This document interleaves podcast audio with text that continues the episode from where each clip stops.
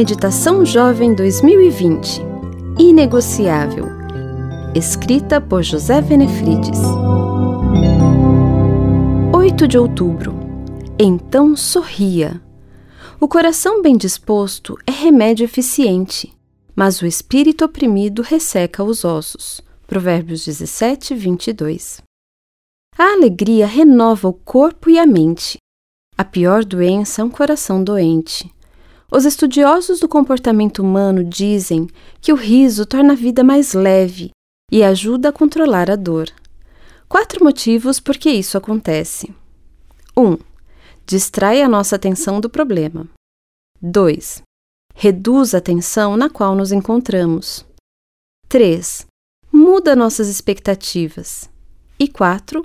Aumenta a produção de endorfinas, que são os matadores naturais da dor.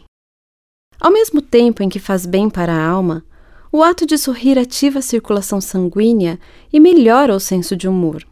Se você estiver chateado, mas mesmo assim sorrir, logo estará com um humor melhor. O sorriso libera serotonina e endorfina, duas substâncias que produzem uma sensação de bem-estar. Os estudiosos dizem que ao dar boas risadas, 12 músculos faciais são movimentados, esse número dobra quando damos deliciosas gargalhadas. É justamente esse estímulo muscular que tonifica o coração e dá um aspecto saudável ao rosto.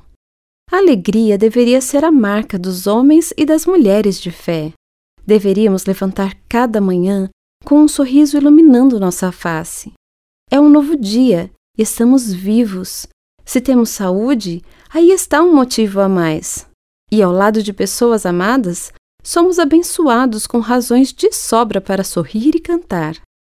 O cristão pode passar por dificuldades, mas nada pode tirar dele o contentamento. A pessoa convertida irradia felicidade. O sábio diz que a alegria do coração transparece no rosto.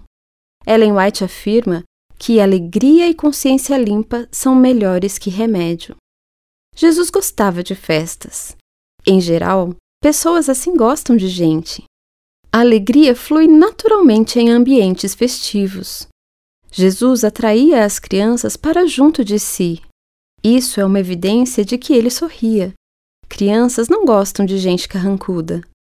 Peça a Deus hoje para que você enxergue motivos para ser feliz. Isso vai mudar seu dia e sua vida.